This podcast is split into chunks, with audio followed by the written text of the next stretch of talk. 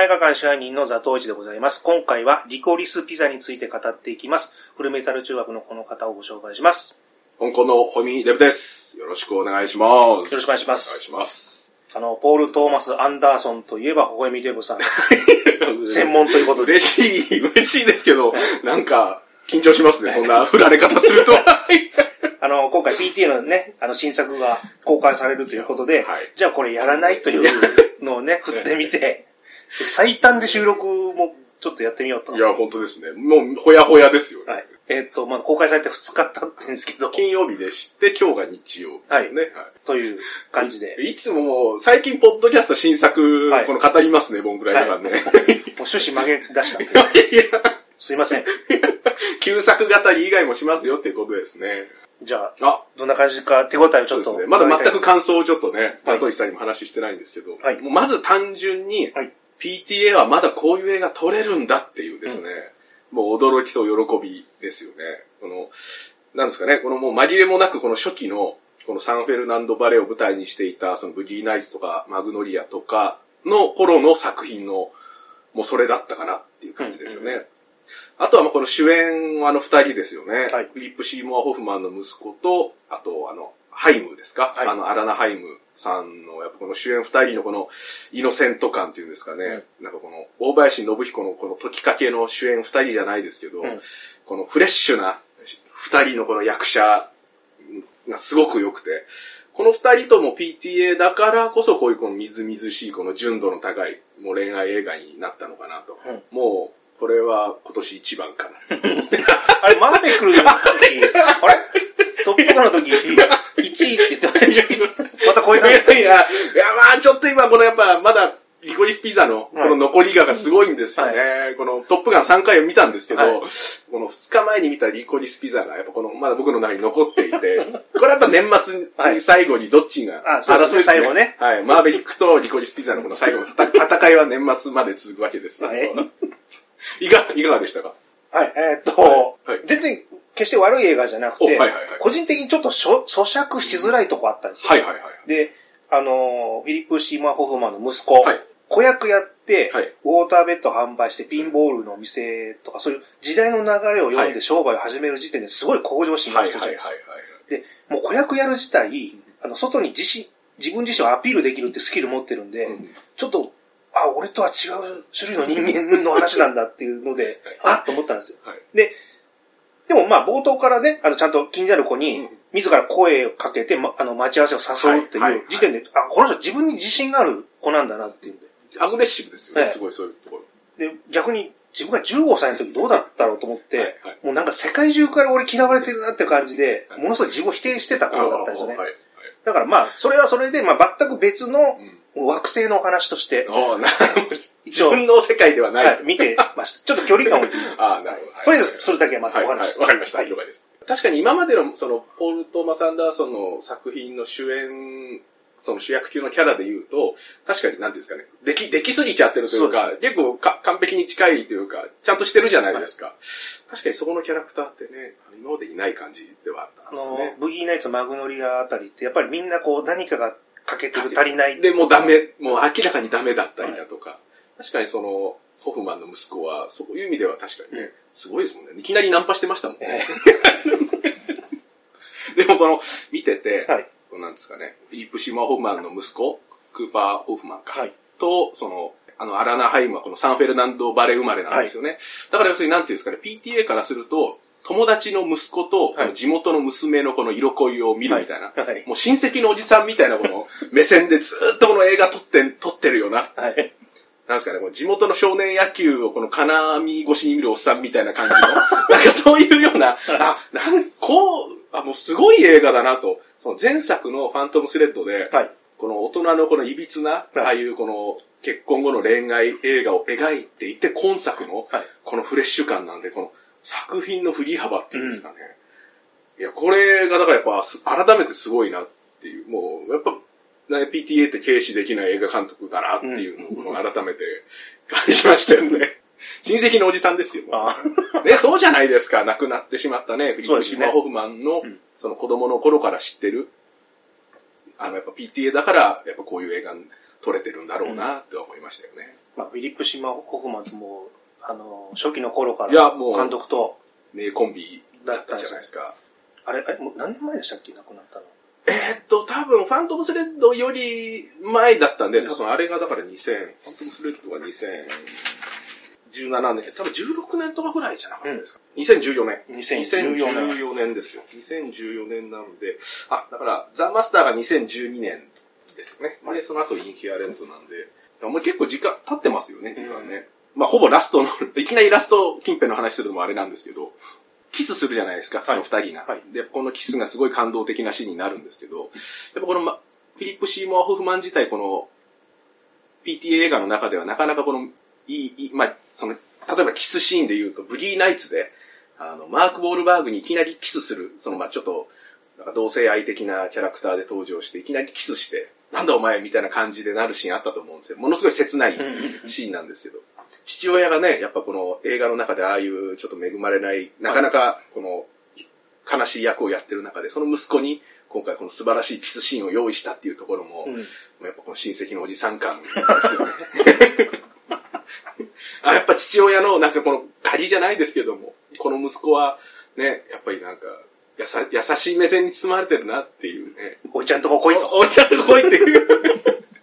いや、もうその感じが、やっぱしましたよね、あのキスシーンにね。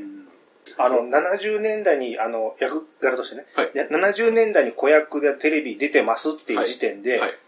まあ、多分せ潜在的にでも先民意識とかあると思うし、うんうんその辺の10代で人と知り合える機会も多いと思うんですよ。はいはいはい。すごい自信家になれるとは思うんですけど、とは言っても、その一中の子がうん、他の男とデートしたり、はい。その目の前でいい感じで会話してるのを見て嫉妬してる気持ちってすごいよくわかはいって、はいはい。あでも逆に自分もああいったことやられたら、途端に自信なくしちゃうんで、はいでもまあね、お互いに内心あの、嫉妬させたい気満々なんで、そうですね。まあ本心がもう丸分かりっていうところが、ああ、いいなっていうのは。だから、これがすごいわかりやすいじゃないですか。今までの最近のこの PTA の映画だと、はい。ここまでわかりやすく、その、二人の人間関係のこの機微というか、はい。その嫉妬とかを描描いてくれるっていうね。うん。でもその気持ちわかりますよね。なんかああいう嫉妬させたり、させられたりみたいなね。で逆にアラナもウォーターベッドのお店で、はいはい。あの、ほったらかしにされたら、はい。裏から覗いて、その、なんか絵本で、ねいいことやってるな、みたいなね。あ、女性もやっぱりそういうね、とこあるのねっていうのは、ね、で、通りのすがりのところにキスしたりとか、ちょっともうね、でもいい、でもいいみたいなね。あとやっぱこの映画で言うと、はい印象的なシーンでやっぱこの走るシーンっていうんですか、はい、はい。やっぱこの主演二人がものすごいこのお互いを求めたりだとか探したりする瞬間、人のために、他人のために走る走るっていう瞬間が多いじゃないですか。ね、なんかやっぱ若、和コードが、なんか走ってるだけでなんかもう泣けてきますよね。それおじさんの証拠 PTA もだからやっぱそういう走らせたくなってくるわけですよね。ねもう、年が年なんで膝が痛くなってるんで、もう、やっぱ若い人が走るだけでも、感動を言うな、大人がもう走るとこ見てないじゃないですか。大人って走ってないじゃないですか、この世間で言うと。ね、だから走らなきゃなって思いましたね。運動以外で走らなきゃなって、そうそうですね。走ってる大人ってやっぱ大体時間が通りにやっぱ規則正しい生活が遅れてないから、やっぱそれはそれでダメなんですかね。もう、最近走ってる人ってトム・クルーズ以外走ってないですから。走ってるなぁ走、走ったんですね。やっぱこの、ちょっと登場するキャラク、あの人たちの、はいこのキャラ立ちがすごいっていうんですか。ウォーターベッド店のオーナーその店員さんあったじゃないですか。でいや、すげえな、性格俳優、こんな人初めて見たな、なんて思ったら、あれ調べたらディカプリオのお父さんなんですよね。そうですいや、これびっくりですよね。いや、嘘でしょみたいな。えーって、あんな役に、ししかもなんかそれっぽく見えるし、うんなんかね、存在感がすごいじゃないですか。だからこれこれも、ポール・トーマス・アンダーソンの映画の僕特徴と思ってて、はい一瞬出てくる、その、人たちの人生もなんか、が見えてくるっていうんですかね。今回、あの、PTA の映画、えっと、ハードエイトの頃から全部見直したんですけど、はこのハードエイトで、あの、ジョン・シー・ライギーが、えー、カジノに行ってですね、はい。あの、フィリップ・ベイカー・ホールと一緒にそのカジノの手順を学ぶみたいなシーン、オープニングであるんですけど、そこで、なぜか、あの、カジノをや、スロットをやってる、このカップルがいて、それは多分ハネムーンに来たカップルで、二、人ともその結婚式の装いのまま、この、カジノをやってるんですけども、なぜかその、その神父側が、なんか腕にこの、なんていうんですかね、包帯を巻いて、はい。怪我してるみたいな。い、や、この夫婦に何があったんだと、ハネムーン中のカジノで、はい。この、二人でなんかそのね、怪我でもしたのかみたいな。たった一瞬そのシーン入ってるんですけど、全く物語に関係ないんですよね。だから、やっぱその、ちょっと出てくる瞬間、やっぱこう、のキャラクターの立ち方というか、まあ、気にさせちゃうっていう。やっぱ、改めて今回のこのウォーターベッド店のオーナーとか見ると、一瞬なのにこんなキャラするんだっていうですね。それも嬉しくなってきました。爪痕残す爪痕残してくるんですよ。これちょっとディカプリオの父親はこれからはちょっと注目ですね。あれなんか実際に描かれた時代の、はいなんか南カリフォルニアアンダーグラウンドアートシーンで有名な人あ、あ、そうなんですか。ええー、あ、それはちょっと知りませんでしたね。という情報が お伝え。あ、ありがたいですね。えー、好きなシーン。はいじゃあちょっといきますか。。はい。げ結構やっぱこの好きなシーンいろいろあって、あったんですけど、例えば、ブラッドリー・クーパーの家に、はいこのあのウォーターベッドを納品してからの 一連のこのトラックネタですね。はい。もうここがやっぱ素晴らしいですよね。このサスペンスが、アクション性もあるじゃないですか。あの、ウォーターベッドをね、納品して、なんか、でもあの、そのブラッドリー・クーパーの振る舞いがあんまりよろしくないから、はいちょっと二人で、ちょっと悪さしようって。で、逃げるんですけど、途中で捕まってっていうですね。あそこからこの最後までの、はいあの15分ぐらいはずっと笑ってましたよね。おお前ただバーブラ・ストライサンドの彼氏なだけじゃねえかっていう、なんでそんなに威張ってんだ？その、キャラも面白いですよね。あ実際ああいう人なんですもんね。はいなんか美容、あれ美容師かなんかだったんでしたっけ？美容師だったのが、なんかその、出会って映画制作する、したんですよね、あの方ってね、実際の。で、やっぱこの物語上、あのトラックのシーンって最後は結局トラックがガス欠になるんですけど、はい主人公のゲイリーがガソリンをその弟たちと取りに行く。はいで、それを待つアラナハイムみたいなシーンだったと思うんですよ。あそこでその主人公がちょっとなんていうんですかね、その、朝焼け越しに、はいそのトラックにガソリン給油する前になんかその、遊ぶ、遊んでるんですよね。なんかちょっと、はっちゃけて。給油タンク給油先っちょをね。先っちょをちょっとこの、なんか、しごいてるみたいなポーズしたり、それをね、なんかこの、口の中に入れるみたいなポーズをして、はい。なんかちょっと、あ、なんか彼って子供っぽいな、と思った、その振り向きざまにその選挙ポスターがあって、はい。その選挙ポスターに、で働いてるその議員事務所。うんで、は友達が働いてるから、ここで仕事しようっていうような流れになっていくじゃないですか。だからスムスムーズな、やっぱその彼の幼稚さが、うん。子供っぽさが、やっぱまあ、そのラストシーンではい。描かれて次の展開に行くんで、やっぱ、機能してますよね、ちゃんとあのトラックのシーンかあれ、あの、き最初水出しっぱなしにしてたじゃないですか。ら。はい。ウォーターベッドに。はい。あれどうなったかすごい気になって。あ、あそこ確かにあれ何も言う、あそこは何もフォローないですよね。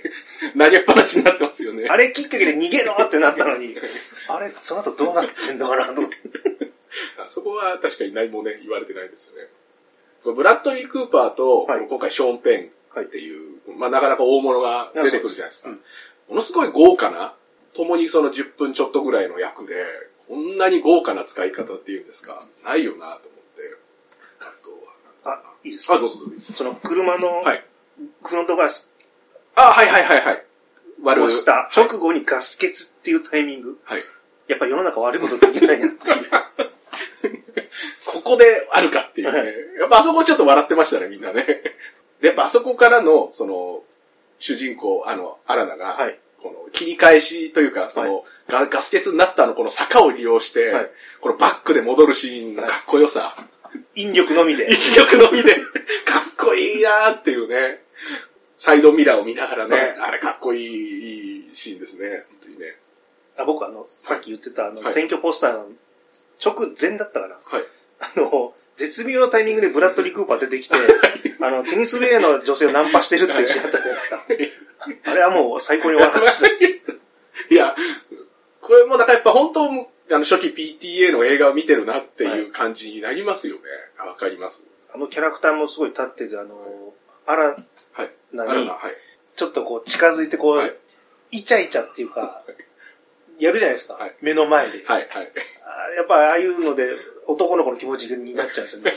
ちょっと嫉妬させようというか、なんだこの親父みたいなね。あ、俺は今この世に存在してないんだみたいな気持ちになって。うわ、あれすごいわかると思って。ああいう、ああいう、今ここ俺いるのに、みたいな。で、そんなに無視する度胸あるこいつってどういう神経してんだろうってずっと思っちゃうとかしてですね。あ、ちょっと今過去の嫌な思いが、すいません、今。なんか今、体重が乗った発言でしたね。なんかすごい今、こもってましたよ、何かが。もうすっごいあるあるだなと思って、もう。あれ？ああのシーンって、ごめんなさい、パンフに書いてあったか忘れましたけど、あの、ブラッドリー・クーパーのアドリブだったみたいですよ。あの、顔を近づいた、はいちょっと挑発するはい仕草っていうのは、彼が、あの、アドリブでやったみたいですね。いいし、でもいい、あ、いいなって、やりそうだな、あいつっていう感じしますよね。めちゃくちゃうまいです。めちゃくちゃうまい。あと、今回見終わった後、常連組出てないなと相変わらず思ってたんですよね。PTA 常連組。で、インターネットムービーデータベース見て、はいあの誰か出てないかなと思って出てたら、これ一人ですね、常連組実は出てたんですよ。うんお、ジョン・シー・ライディ出てたの、知ってます？はい。おはい。わかりました。これはい。僕、あの、それ見て、え、どこに出てたんだろうと思って調べたら、ああ、あいつかってなったんですね。これはどっちが答あじゃあえですか？ちょっと答え、答えてもらっていいですか？あの、ウォーターベッドを子供展示会みたいなはい。はいところで宣伝するために、はい。あの、クーパー・ホフマンが会場をうろうろしてて、はい。準備中の会場の中にフランケンシュタインモンスターがちらっと映ってるんですけど、はいそれがはいジョン・シー。いやー、わかんないよ。あんな顔、でも、わでも、ジジョン・シー・ライリーしかできないですね、フランケンシュタイン役はね。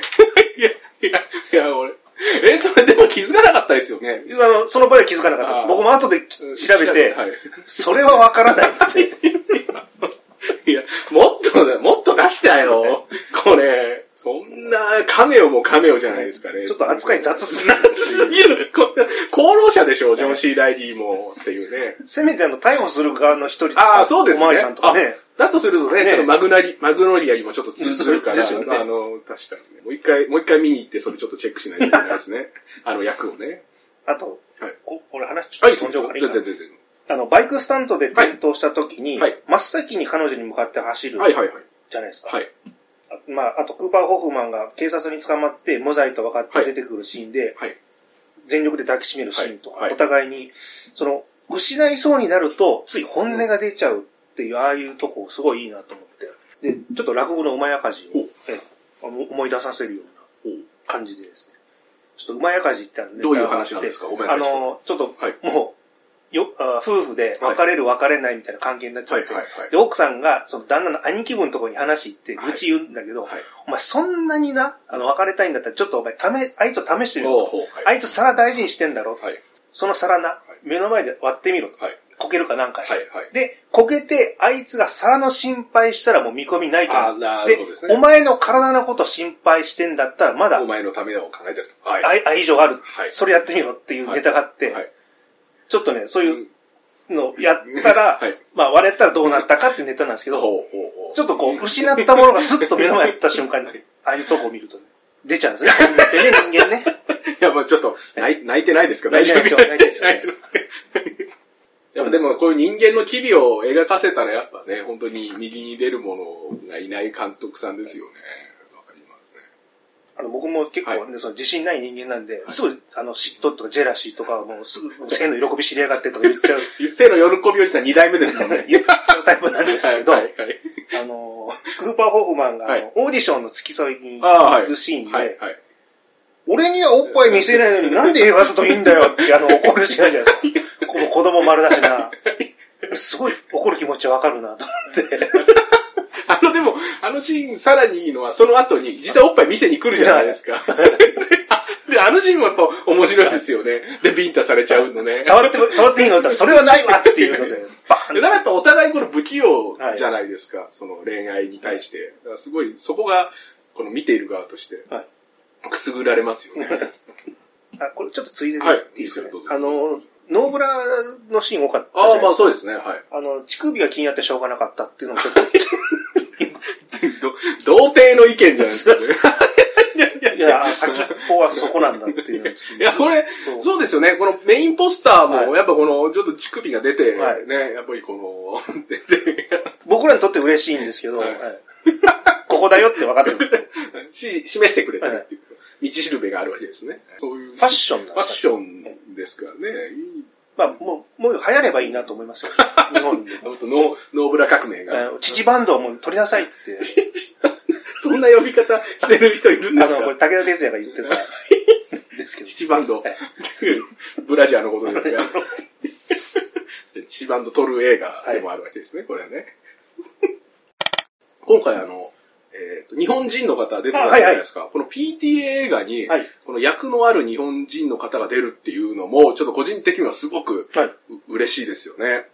うんうん。安城めぐみさんとはい水井由美さんですか。はいあの、レストランミカドで、のオーナーの奥さん役ですよね、はいお二方が。これすごいくないですか？日本人が出るんだってちょっとね、感動しましたよね。そのレストランに広告を置きたいっていうと、都合のいい時だけ日本語がわからないっていう。あれ、場内爆笑してましあ あ、そこ爆笑してましたね。これね、このレストランミカドって、はい私この、行ってる、行ってるんですよ。え泊まってるんですよ、あそこ実は。はいこの前回、その2018年か、はいあの、ロサンゼルス。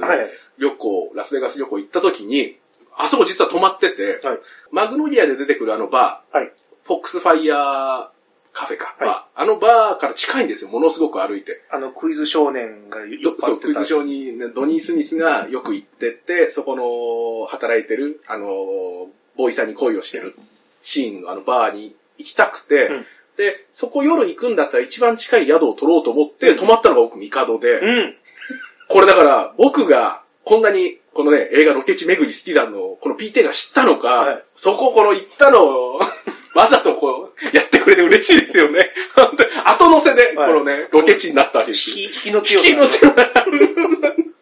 いや、本当に。じゃあ、あそこでご飯、いや、ただ、あそこで、やっぱ夜ご飯は、はいやっぱアメリカに行ったんで、日本食食べようって気にはならなくてですね。そっか、はい。だからでも、こんなことになるんだったら、あそこで食っとくべきだったっていう。へいやそうなんで。すよ。そんなことがあったんですそうそう。距離感で言うと、これここがその、まあ、ミカドホテルっていうのがあって、はい。で、このひ、このもう本当こう、もうちょいこのある、北上していくとこにこのバーがあるんですよ。うんうんうん。これぐらいの距離感なんですよ。うんうんだから多分歩いて300メーターぐらいなんですか。だからこんな近ば近いところでやっぱ PTA って相変わらずサンフェルナンドバレーを舞台にこの映画撮ってるんだなっていう。怖え これちょっとね、ミカドレストラン、また行くことがあれば、あぜひ次はここで、はい、ご飯食べたいと思いますね。あ、ちなみにあの、キミコ役の安城めぐみさんはい、と、ツイッターで私相互フォロはいはいはいーしていただいはい、たので、はい。初日に早速、あの、面白かったですってコメントしたら、日本の皆さんに楽しんでいただけて何よりですと、お返事が来ましたいやなんか、頑張ってほしいですよね。頑張ってほしいです本当にこの PTA が出たっていうことはこれすごいことですからね。大谷に次いで、あの、アメリカで頑張ってほしいなと。高野アメリカのね、LA のね、LA でね、今も多分、あの、私も相互フォロー、はい。あの、なっていてですね、その、よくツイートされてますよね、その LA 生活であったりだとか。頑張ってほしいですよね。大丈夫ですか？変な DM 送ってないですか？な、何なんだ？行きますから、つってですね。PTA ってこの一目惚れうん。を描くシーンがやっぱすごいなっていう。例えばこのマグノリアでいうジョン・シー・ライリーとはい。メローラ・ウォルターズ。あとパンチ・ドランク・ラブでいうとこのアダム・サンドラーと、えっ、と、エミリー・ワトソン。はいで、ブブリー・ナイツのそのフィリップ・シューマー・ホフマンとマーク・ウォルバーグのシーンもそうですけど、やっぱこの一目惚れを描く。この映画の、この、リコリス・ピザのオープニングでもこの一目惚れのシーンあったと思いますけど、やっぱそういう描かせ方、うんやっぱううまいなって思いますよね。あ、あとさっきのその日本、日本絡みで言うと、はい。今回 PTA の映画見直した時に結構日本関連のネタって意外に実は入ってるなっていう印象で、お例えば、あの、パンチドランクラブだと、アダム・サンドラーがこのハワイに行った時に、はい。日本のお祭りに遭遇するシーンがあるんですよ。はい。だとか、あとは、まあ、ザ・マスターで言うと、まあ、あれは第二次世界大戦が舞台なので、はい。その、まあ、ラジオの音声でこの日本語が流れてきたり。あと、まあ、インヒアレント・バイスで言うと、このジョシュ、ジョシュ・ブローリンが好きなパンケーキ屋に、この日本人板前がいて、うん。パンケーキくれ、パンケーキくれって日本語で確か絶叫するシーンがあったと思いますし、あと、マグノリアで言うと、メローラ・ウォルターズの家に、あの、招き猫が置いてあるんですよね、テレビの横に。あ、それ気づかなかった。そうなんですよ。僕今回みマグノリア 何度も見てて気づいてなかったんですけど、初めて、ああ、ま、招き猫あの家にあるなって思って、ね、だからあの招き猫がこのジョン・シー・ライリーというこの愛を運んできた、招いてきたっていうふうに意味もあるのかななんて思って見てましたけど、意外に PTA だからこの日本ネタが小ネタが結構多いんだなっていう、ノンビビなのかしら。えっ、と、今、えー PTA がこの婚姻関係にある、はい。えーマーヤ・ルドルフさんですか、はの、今の、義理のお母さんか。はい義理のお母さんが日本人のジャズ歌手えの笠井公子さんっていう方が、えー日本人の方なんですけども、なので、だからやっぱにちょっと日本との仲があるんですかね。うんうんうんじゃあ僕ちょっとあ、いいですよ、いいですよ、いいですよ。結婚とかってちょっと思い出したんですけど、はいアメリカで、はい。その彼氏を家に呼んで、はい。宗教云々まで親が突っ込んだ話するっていうのは結構ヒヤヒヤな会話だなと思って。あーありましたね、はい、はい。まあ、割礼してるのしてないのみたいな話になりたりして。え えー、と思って。あの、二人で、その、外出て、はいお前、お前のチンポはでかいのかみたいなシーンあったやつ。どんなチンコしてんの？どんなチンコしてんのって。あれは、アラナハイムのアドリブらしいですよ。あ、あ、でも役が憑依してるなっていうね。うんあもうあのキャ、あの主人公のアラナだなっていう、言いそうだなっていう感じしますもんね。いいアドリブだなっていうね。表でそんな話を大きな声でしてたら、どうなんだろうなと思って。あと、今回、ザトウイチさんに、はいこのリコリスピザ見る前に、はいこれ、ぜひ見ておいた方がいいかもしれないですよってお勧めしてくれたじゃないですか。すいません。はい。この話もしますかどうぞはいアメリカングラフィティと、はいえー初体験リッチモンドハイです。はい私これ両方とも実は見たことなくて、はい今回を機に、まあ見たんですけど、よかったですね、この日本もね。ごめんなさい。その割にあんまりこう、何がですか？かぶってなかったんで申し訳ない要するにそれは作品にっていうことですか？ああ、でもやっぱこの要素ですよね。これを見ておくことで、やっぱこの青春映画への考え方とか、はいやっぱその向き合い方とか、見方には参考になりますよね。もろにね、別にオマージュしてるシーンとかがあるわけではないと思いますけど。あの、トイレが爆破したぐらいかな。あ、あアメリカングラフィティのオープニングでですよね。はい。もろのオマージュはそうですよね。あと、リッチモンドハイのオープニングの、はいその、モール、はいモールの中に、あの、リコリスピザの CD 屋さんですか。はいその、ロサンゼルスに当時あった、その CD チェーン店が映ってるんですよね、確かね。あ、それ言っといた方がいいですかね。はいそのリコリスピザって何？っていうのを。そうです、お願いします。すいません。1969年から1980年代後半にかけてカルカリフォルニア州南部で店舗を展開してたレコードチェーンの名前からリコリスピザはいというのを取ったっていうの。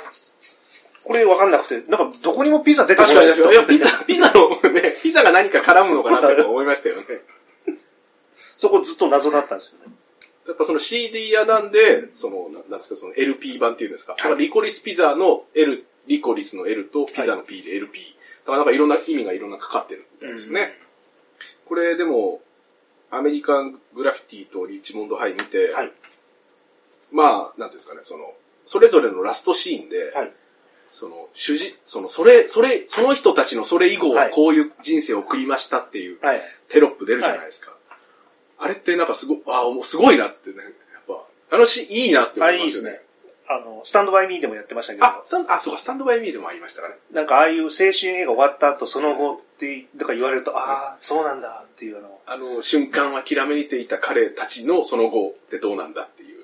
だから、僕今回、その、リコリスピザが、その、にこの2本をオマージュしてるのであれば、うん最後そういうのあるんじゃないかなとちょっと思ったんですけど、あれ普通にね、それぞれの、あの、名前と映像だけだったんで、あれもうちょっとその、ねその後何々だったみたいな。もうあってもよかったかな。でも、なくても、なんでも。なくても。あのラストがいいわけですよ。この夕日の、そのサンフェルナンドバレーの、やっぱあのマジックアワーの瞬間っていうんですかね。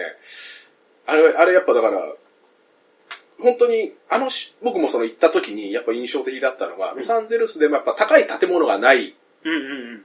ところなんで、やっぱああいうのがは、カリフォルニアのああいうこの、なんていうんですかね、いや、夕焼けがやっぱ映えるんですよね。だからそれをあのラストシーンに持ってきて、この二人が、二人の背中で終わるっていうのがですね、やっぱな泣けてきましたし、だからそこでもう本当、その後はなくても、まあ、よくよく考えたら、まあまあいいのかなとも思いましたけどね。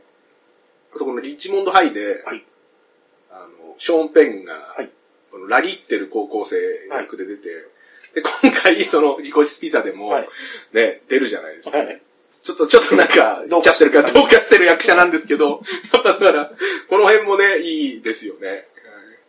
多分あれ、あもう今言っちゃおうかな。はいあの、ショーペンがその演じた役のモデルは、はいあの、麗しのサブリナとかワイルドパンチで知られるウィリアム・ホールデン。はい。あの、タワーリング・インフェルノのガラス、グラスタワーのオーナーってわかうりますか、ね、ーん、うんはい、はい。アメリカングラフィティ、リチモンドハイネタはなんかありますか？もしあでもまあ、すっかり忘れてたショーン・ペンが出てたんだ。あ、そうだね。だからすごいですよね、ねショーン・ペン。だから、あの、ショーン・ペンのお兄さんの、はい。マイケル・ペンさんっていう方の奥さんがエイミー・マンなんですよね。うーん。だから、ある意味そういうこの、つ親戚つながり系の映画でもありますね。エイミー・マンといえばね、そのマグノリアの、うんえー中で大事ないろんな楽曲を提供している方ですけど、自分周りでやっぱこのいろんな固めて映画を撮っていってますよね。そうかそれ気づかなかったですね。この70年代ぐらいの映画を見てて思うのが、やっぱ改めて携帯電話がないっていう、このドドラマ性。はい。やっぱ二人が会え会えないとか、はいあれがやっぱ携帯電話があるとすぐこの連絡を取れる環境になりますけど、やっぱああいうドラマが本当生まれ、生まれにくくなっているのかなと思いますよね。やっぱいい、いいですよね、あの時代の。家電ね。家電。あ、こんな今回も家電あるじゃないですか。あの、無言の家電の、あのシーンもね。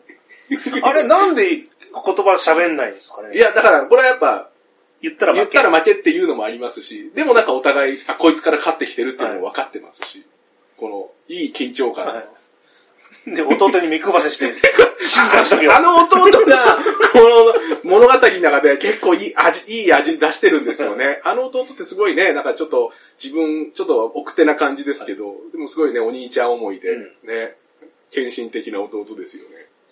家電ね、あったなかけました。あーでも、う 我々の年だと、ポケベルが出だした頃だったんなるほど、で、ポケベルが。はいはいはい。ちょっと、うちにかけてっていう感じで、こう、やっポたことあります。ツポツポツ。はあーもう僕が高校、大学の時は携帯、はい EHS とかがもうだいぶ普及してたんで、家電かける文化ってなかったんですよ。でもやっぱあれって相当なハードルですいよね。高いですよ。もう、かけた途端に親父出てたら、もうすぐ切りましたね。ちょっと、いやいや、痛手になってますよ、それは。父さんなんで出るのって感じですやっぱ空気、やっぱなんかよ、ねよ読まない。でもやっぱそのハードルを超えて、はいやっぱね、その好きな人に。電話したいっていうことですから、やっぱ今みたいな気軽な感覚で、はい。やっぱダメですよね。やっぱ LINE とかでしちゃうじゃないですか、気軽な感覚で。それがダメです。ね、こんなにあの、じ個人情報ね、はいあの、お互いに教えること可能になってはい、連絡しやすくなったのに、はいなかなか全然、あの、彼女ゲットゲットできてない。これは何なんだろうっていう、ちょっと、はい。なこれ、どは置いときます。すいません。大事なことですからね。大事なことですから。これが一番大事なことですからね。あの、おお母さんがすごい声似てる人がいてですねはい、あの、間違いでお母さんとゆっくり喋っちゃったんですいだから途中からあれおかしいなって。そんな話合わないでしょ、そんなに、そんなに、そんなに。あだからちょっと、おあれなんか違うぞと、様子が違うぞみたいな。あああいうのちょっと変な汗出てますよねで。も、でもね、これは親から切り崩すパターンもありますからね、これはね。はいザトイさんいいんじゃないですか、親切り崩しパターン。いやいやいやいやお母さんと付き合ってま す。いません。ペタジーニですからね。ペタジーニなんですね。あ、さっきの電話のシーンはい。で、ちょっとまあ思い出したのが、あの、かかってきた電話に折り返しがあるシーンって、なんかあの、ちょっとファイトクラブのはいオープニングっぽいな、なんて一瞬思って、でファイトクラブってあれ1999年で、そうですね。マグノリアが公開された年、あの年の映画ってものすごいね、マルコビッチの穴とか、いろんないい映画あった年の一つですけど、あ、なんかその辺もなんとなくそんなファイトクラブをオマージュしてるわけでは絶対ないですけど、うんなんかね、ちょっと嬉しいシーンでしたよね。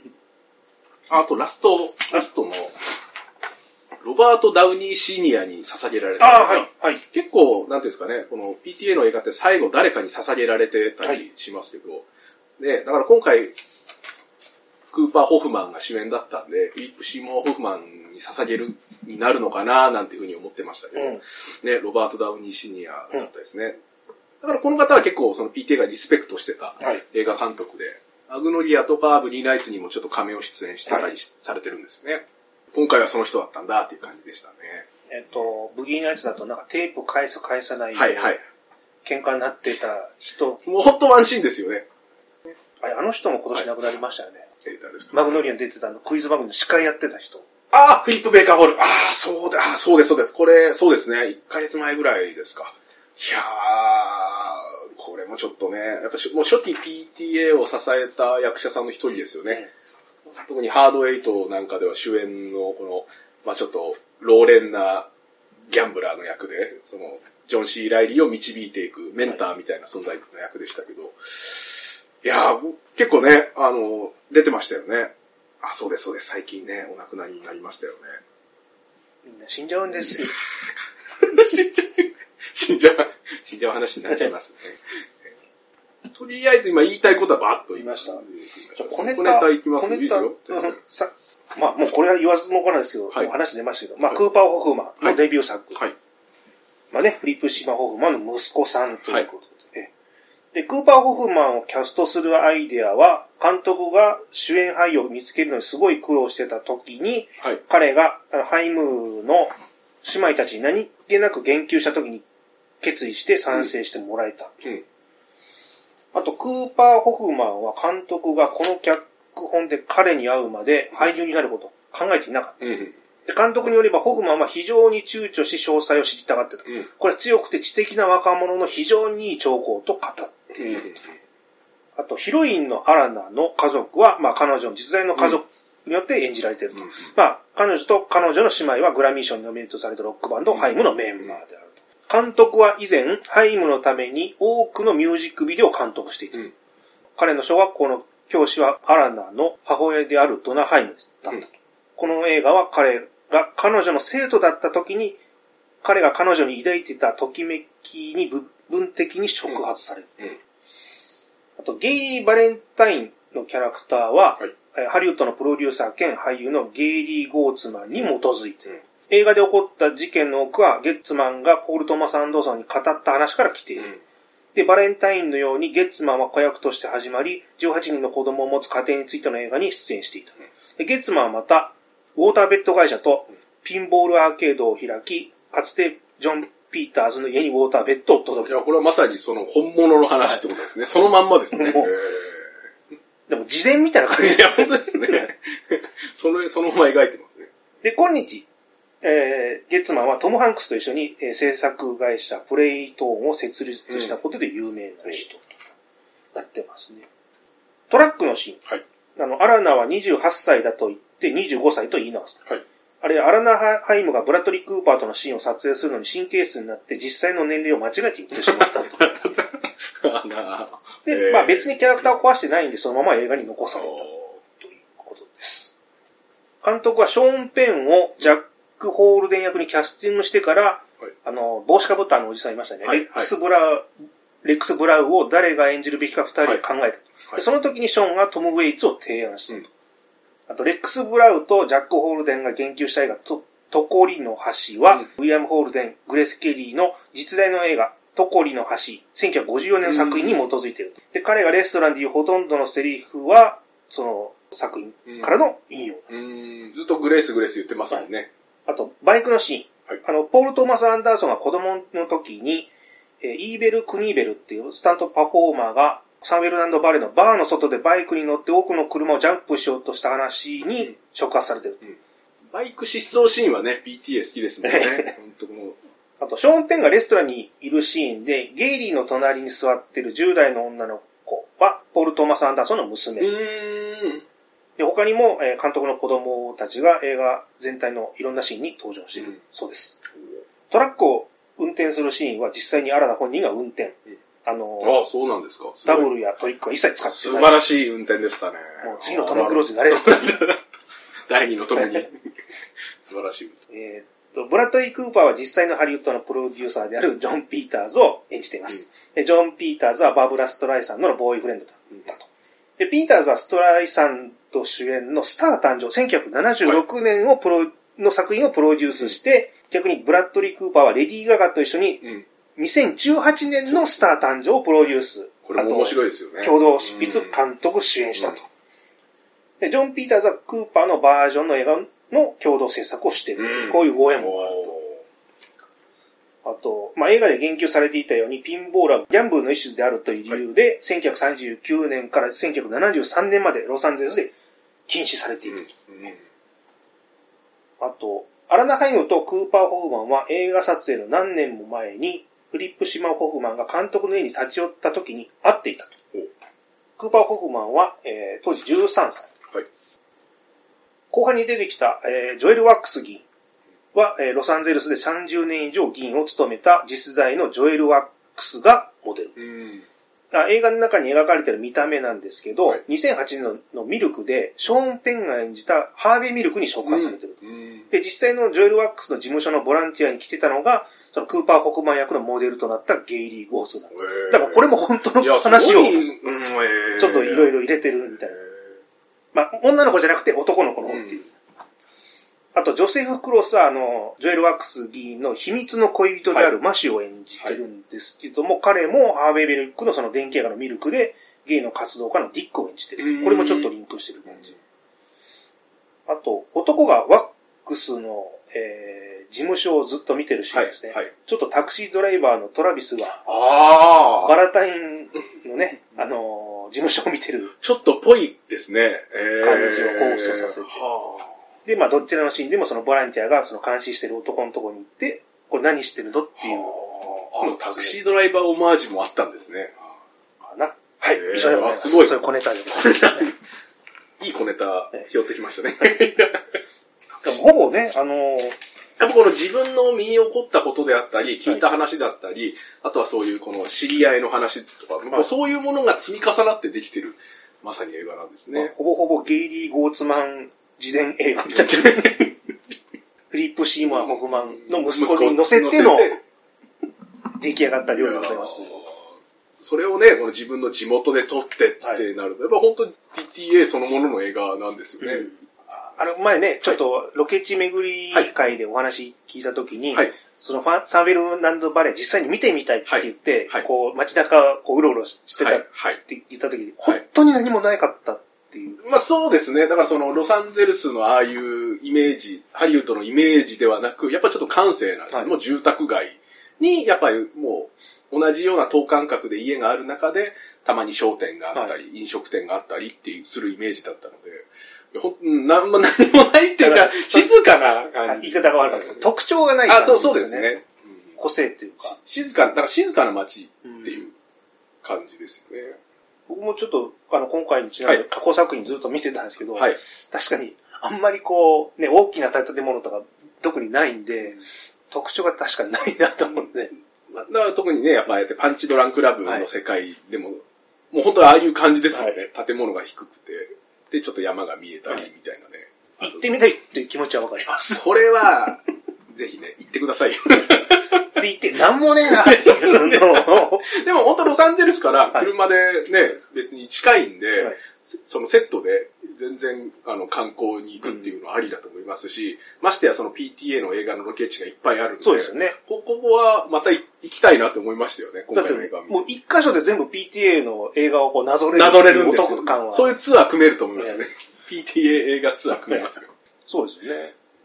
ちなみにね、はいあの、ホエミデブさんの、あの、ツイッターのアイコンの写真は、あ、そうです。あれは本当に実際マグノリアブルバードで、ちゃんとこの標識を取ってきてますね。これ言っとかないと。はい。何なんだ、何なんだ、あの、アイコンはってなますけど。よくわかんないんだよ。何なんだ よくわかんない。よくわかんないです。変えようかな、アイコン。あ、でもあれ、なんか書いてましたあ、ね。書きました、書きました、書きました。はい。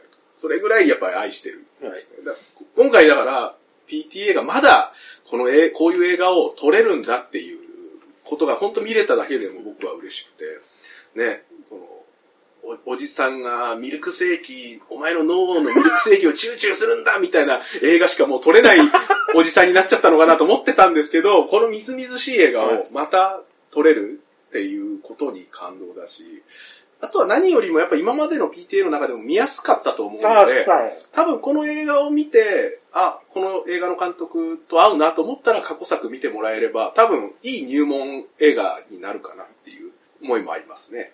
ちょっと最近、ザ・マスター以降、どう見ていいのっていうのが結構多かったちょっと。難しいですよね。だから特にそのザンマスターの以降のやっぱインヒアレントバイスと、はいあと前回のファントムスレッドは、少しちょっと映画とするとの完成度っていうよりもなんか難しいじゃないですか。ちょっとお客さん選ぶような。お客さん選びます。みんなにおすすめできるようなタイプの映画ではなかったと思うので、だからまだね、うん全然こういうのやれんじゃん PTA っていうですね、嬉しさがありますね。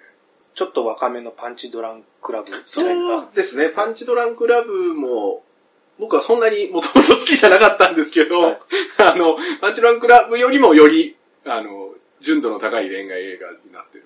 僕、あの、公開当時見に行ったんですけど、はいはいその時全然面白くないなと思ったんですよ。はい。で、今回見直したら、はいなんで面白いんだろう、これと思って。何か気持ちの変化が。なんこれいい映画じゃんと思って。いや、いや、パンチドランクラブもいい映画ですよね。僕はあの映画がちょこっと苦手なのは、やっぱアダム・サンドラがもう怖いんですよね。やっぱあの、この、急に沸点が、やっぱこの、爆発するじゃないですか。でも、まあ、映画を見るとやっぱわかるんですよね。彼っていろいろ抑圧されたりとか、周りからね、ああいうお姉さんたちからいろいろ言われたりとか、そのやっぱう、溜まる鬱憤っていうんですか？まあ、それはわかるんですけど、爆発するときの怖さがですね、尋常じゃないんですよね。まあ、最後それがいい方向に向いたんで、ね、そうですね。愛する人を守るために動くという。そのね、相手はフィリップ・シーマー・ホフマンでしたよね。あの、その敵、敵ね敵です。びっくりした敵ヒロインあヒロイン一緒にやっちゃってごめんなさい、ごめんなさい。その敵、敵役がフィリップ・シーマー・ホフマンでしたよね。そうなんですよ。天国でね、だからフィリップ・シーマー・ホフマンがこの映画を、ね、なんか、ああ、いい映画撮ってくれたなと思って必ずね、見てるに違いないですよね。惜しいな、あの人が。いや、もう名優でしたね。本当に素晴らしい役者さん。僕もう結全部。あ、僕も結構言いたいことはもう、あ、でもやっぱりサントラがいいなと思って。あー、曲ですか。はい。これだから、私もちょっと音楽ってそこまで詳しくないですし、はい疎いんですけど、これやっぱだから聞く人が聞いたら、ああ、いい選曲してるなって多分なるはずですよね。あのー、Once Upon a Time in Hollywood 州って、まあ、に、はいね、ほぼ近い時代だから、ラジオから流れるあのー、ディスクジョッキーの声の質感とかも、ああ、いいなと思って。タランティーノ好きそうですね、この映画ね。確かに、Once Upon a Time in ハリウッドか、に近いですよね。やっぱその時を切り、その時代を切り取ってるっていうんですか？あれは69年ぐらいの話だけど、こっち73年ぐらいですね。そうですね、73年。まだ、まだ生まれる前だ。ね、あの時の時代、やっぱこの時代を切り取る映画、ね、いい、いい映画ですし、このね、アメリカングラフィティとリッチモンドハイと、ね、このリコリスピザってなんか、連なる青春映画群ですよね。やっぱり、一時期そういうの嫌いだったんですよ、青春映画見るのが。キラキラ感が、あれですか、あんまり。あの、インスタグラムの匂いはするじゃないですか。そういう言い方するんじゃない映え、映えるってことです映えか、はい、あもう本当、じゃない側の人間だったから、クソと思って見てたんですけど、もう、この年になると、あもう若い人がこうやってね、一生懸命やるの本当いいなっておじさんは頑張れよって言いたくなるな。応援したい側にこの、回っていくっていう お金を出す側にじゃあ、その、ね、やっとなんかそういう溝がなくなったなっていう。溝があったんですか？ずっと溝が。あまあ、要約するとですね、はい。ちょっとまとめになっちゃうかあ、あいいですよ、いいいですよ、いいですよ、もう。えっとはい。その、この作品多分、20代ぐらいまでだったら、はい多分ケッと言ってたと思うんうん、ですよ。うん。で例えばですね、学校の文化祭で、はい。同学年がバンドを結成して演奏した時に、うん私はバカにしていた側の人間だったんですよ。でも逆に考えると、一曲で、まあオリジナルでもコピーでも何でもいいですけど、何百人もいる人間のいる前で、一発勝負で演奏することを挑戦してる時点で、もうそれ、称称賛するに値する人なんですよね。それは目立ちたいとかモテたいとかそういう動機あったにしても。で、それを自分のことを棚に上げてバカにしてる方が痛い人間だと気づいて。で、まあバンドじゃなくても自分の得意分野ですらやってない時点で、そんな人のことをごちゃごちゃにしたくないんですよね。で、向上心ある人がいい、最終的にそのいい方向に終わるっていうのは素直にもう拍手をしたいなと、えーこの年になってはやあ、もうちょっと早く気づけよって感じなんですけど。まあこの年になるとそのね、意地の張り合いとかもないし、その海外の人との付き合いの影響で素直にリアクションできることも覚えたんで、その若い人がお互いの表現の下手さで、まあちょっとすれ違いがあったりするのも、まあ初々しく見れるなと。まあ、まとめちゃっていいですか？ああ、もう、まあいろいろあってね、これ最後ハッピーエンドになりましたけど、恋に近道はないんやでって感じでですね。初登場のキャラで、初登場のキャラですけど、何キャラなんですか？いや全然いいな何やで、関西弁だったんですよ。そこに愛はあるんかみたいなあ、だ感なそういう、じで。愛振るかはちょっと今。はい、近道はない。あ名言ですね。なるほどなと。まあ、おじさんになると、こうやって遠くで距離を置いてみると、い恋愛っていいもんですねっていう。やっぱこの、おじさん目線の映画なんですね。このね、PTA が思うおじさん目線だし、やっぱこういう、ヒットしてくるんですかね。この若いキラキラが。と思いました。思いましたってなんだか。愛に近道はないか。か、そっか。頑張らないとな。頑張ってんじゃないですか。まあ、まあ頑張ってますよ。よりね、やっぱこういう、頑張らないといけないなそうですね。日々努力ですから。日々努力ですね。毎日毎日ありがとうって言って、ありがとうね。へーんって言いながら、西川清でメソッドだよね。毎日ね、感謝の気持ちがないと離れちゃいますからね、お互い。あんまりよくわかんないです キラキラしたね、ね恋をししましょうよ。けど。いやいや、もう、あの、今のねいや、今、今、今、今のがいい締めだと思いますよ。はい。お小林さんなんか総まとめ全然、全然、全然。然、もう大丈夫大丈夫です。はい。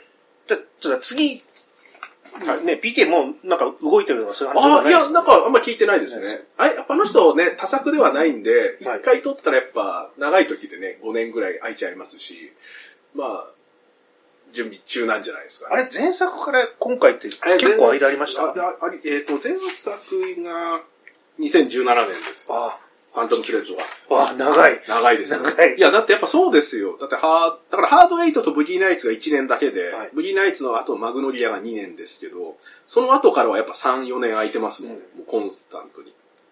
じゃあまた3、4年待たなきゃいけない。最大はパンチドランクラブから There Will Be までで5年空いてるんであ、だからやっぱまあ、本当にその、自分の中で撮りたいと思うもものができるまでは撮らないタイプなんですかね。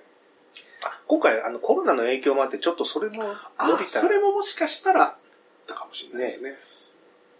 いや、でもね、楽しみの、やっぱ見逃せない監督の一人ではあることは間違いないですよね。ね映画覚醒させてくれた。いや、本当そうです。そうです。もうマグノリアを見てね、この映画好きになった身とすると、やっぱりこの、人の新作ははい必ず映画館に行かないとなっていう感じですよね。マグノリがなければ、香港からメールも送らないメールも送らなかったですし、多分今ここであの話してることもないと思います。なのでね、僕もいつか PTA の映画に出たいな。あ、いいですね。日本人役として日本人なんかとして。はい。ね営業、営業してるサラリーマン役で。営業する。ですね。ハリウッドに渡りますか。ぜひ、あのはい、日本の、出演者として。なんだっけ、名前忘れてた、あの何ですか？ブルータルジャスティスの、あ、いや、ビンスボーン。あ日本のビンス・ボンとして。最近だから、あのね、この間のはいトップガンマーベリック会ではいも、あの、明美さんはいが僕のことをジョン・ハムに似てるって言ってくれて、すげえ嬉しくてですね、あ、ジョン・ハムかと思って、いけますよジ。ョンジョン・ハムとビンス・ボーンは似てないですけどね。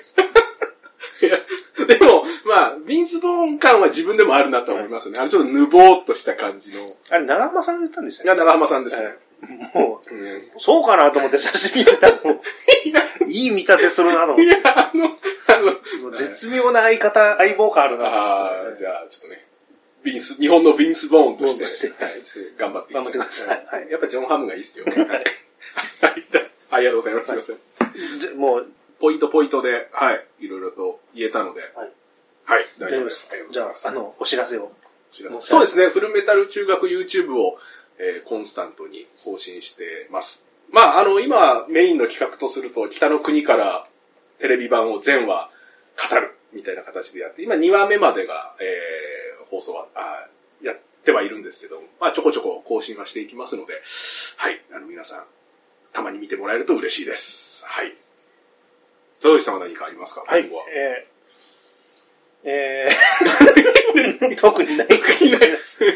あ、でも最近ね、スペースとかをよくやられたりして、結構いろんな人とこの会話をされてるような印象ですけども。。はいあ、あの、気が向いたらスペースやってます。はいうん。もしよかったら聞いてみてくださいお。はい。